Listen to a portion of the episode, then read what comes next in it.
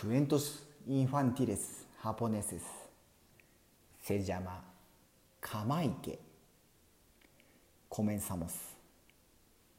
昔々ある山に一人の大変美しいお姫様が住んでおったそうな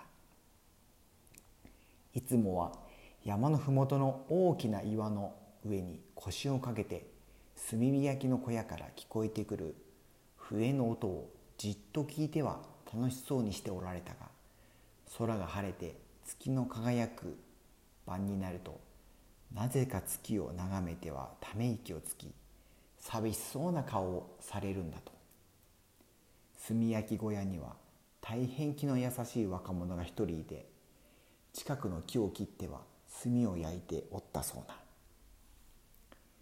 若者は村一番と言われる笛上手で忙しい仕事の合間に月を眺めては笛を吹き岩のところへ行っては寂しいお姫様の心を慰めておった。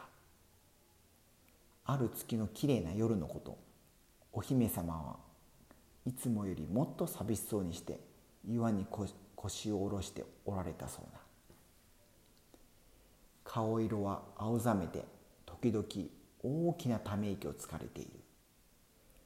若者はいつものように笛を吹いて慰めると。姫はこの夜に限っては少しも喜ばれないと。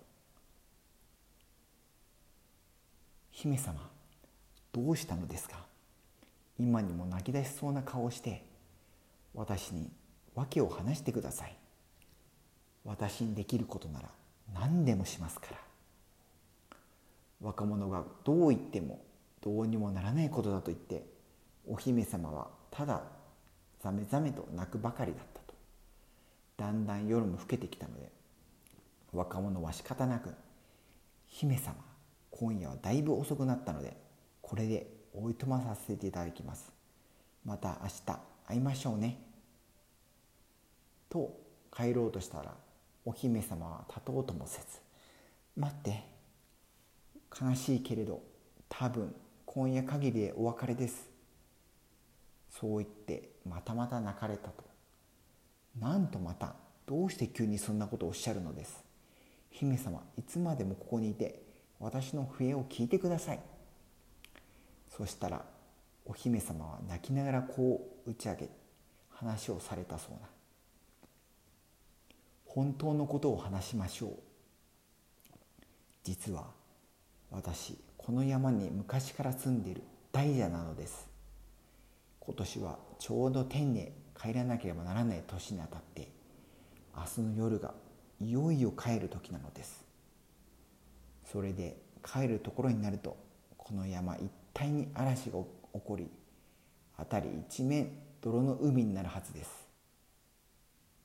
あなたがこの炭焼き小屋にいると死んでしまいます。私はお友達になったあなたを見殺しにすることはできません。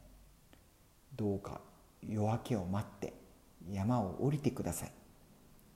やがてまた美しい笛の音を聞ける日が来るのを待っています。けれどもこの話は決して誰にも言わないでください。もし話すとあなたの命はなくなります。それだけを言うとお姫様の姿はだんだん山の中へ消えていったんだ。さて若者はこの話を聞いてあまりの恐ろしさに腰も抜けんばかりうろたえて村へ逃げ帰った。そして思い悩んだ挙句村中の人にこの話をしてしもうたんだと。村人たちもびっくりして何か良い考えはないだろうかとみんなで相談したそうだ。